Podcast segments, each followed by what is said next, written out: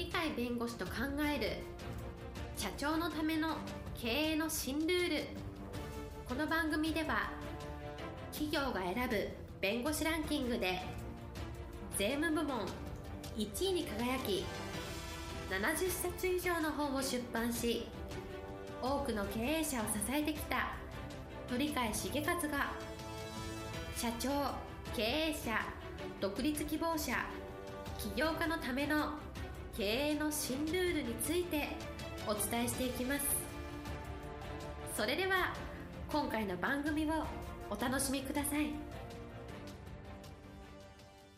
皆さんこんにちは。お元気でしょうか？元気がすべての源です。元気をお届けする鳥海です。はいパラリーガルの高瀬です。今日のテーマは投資なくして成長なし。はい今日のテーマ投資なくして成長なしです。経営って未来に向けて世の中を良くするとかいろんな目的を持ちながら成長しましょうという必ず未来への成長っていうのを目指すものが本来の経営であります。したがって未来っていうのを考えながら今よりもいいもの今よりも喜ばれるものを今よりもみんなが元気になるものとかですね。そういう意味で未来というものを目指すと。いう意味では投資的な視点が絶対必要でしょうということであります。したがって未来っていうのは分からないんでどうなるか分からないっていう意味ではプラスの面もあるしマイナスの面もある。予想としてはいろんないい予想を立ててだけどうまくいかない。マイナス的なイメージでいったんだけどなんか結果としてうまくいった。それはあると思うんですがどうせならですね将来に対して成長するんだっていうそういう視点で投資を考えると。したがってリスクっていうのがあるとしてもマイナスと考えずにそれをプラスに生かす工夫をするというのが極めて重要ではないかと思います。どちらかというとこのプラス思考ってなかなかできなくてですね自分たちの職業があるとその職業の枠の中に閉じこもってしまってですねそこから飛び出して将来にプラスになる方向に何とかしようという発想がなかなか生まれにくいんですね。例えば私の経験で言うとですね後悔はしてないんですけれどもある事業のやり方がですね弁護士法に違反しているというものがありましてそこで顧問をやってたりあるいは顧問になってくれないかと言われてたので完全にこれはあの今やってる業務ですから過去からなあの立てた基準に基づいて弁護士法という基準があるとですねそこは私が顧問やってそこの会社のいろんな仕事を手伝うと違法だというのがあったのでいずれも顧問を実は辞めております。顧問やってたのを辞めたい。もう一つは顧問を要請されたけど顧問を受けなかったと。他のもっと建設的な方をご紹介して両方とも非常に素晴らしい会社で業界では知らない人もいないぐらいの素晴らしい会社になってたんですが当時は無名全くの無名でですね従来になかった新しいことをやろうとしていたと。ところがですねこの考え方っていうのは我々弁護士ってどちらかというと裁判を前提として教育を受けてるんで裁判を前提とするということはもう事件になって紛争になってるこういう現在進行形のところをどう処理するのか。あるいは現在進行形になりそうなものをどうするかということがありますから基準においてのは過去に作られた法律の解釈法律の及び解釈とかあるいは過去の判例とかですね。そういうことを前提として今のいろいろと紛争をどう解決するかどういう結果になるかもしれない。それに対してどう対応するかみたいなそういうことを思考する体質になるんですね。そうすると過去を引きずるような感じで今その過去の基準だとこれが適法だとか違法だとかなると。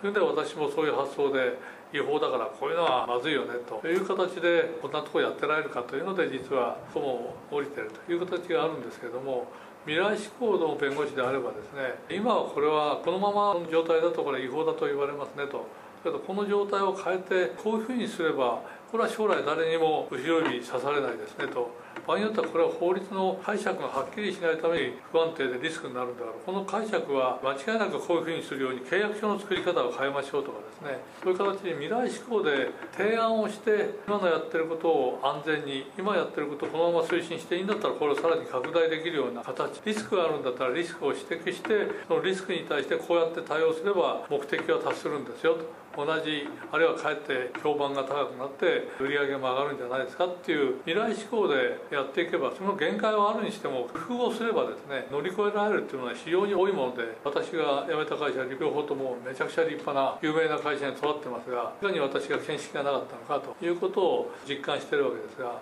そういう意味では未来志向というのを完全に身につけてやり方を変えれば違法なものも違法でなくなると。やり方を変えればここは社会に受け入れられる余地がたくさんあるというようなところでですねやるとお客さんの考え方は決して悪い考えじゃなくて事業をやろうとすると何らかの意味で人に喜んでもらえる社会のためになるというところも持ってるただやり方が悪い手段が悪いがために違法となるというのであればやろうとしていることがいい方向であるならそこが合法的にどうやってやるのか。他の業種と組み合わせをして契約の内容とかやり方を変えて持っていくとかですねこれは法律がどうしても乗り越えられないものだとするとその法律の改正に対してアプローチして行政官なり政治家なりにちゃんと話し合いをしてもらってその解釈を変えてもらえるのかどうかあるいは立法の趣旨を変えていただいて新たな立法をですね持っていくような運動をお勧めするのかとかそういうさまざまな形でお客様が達成することがそんな社会にとって決して悪いものではないというのであるいはもっと良くするんであればもっと良くする方策を含めて提案するというそういう形で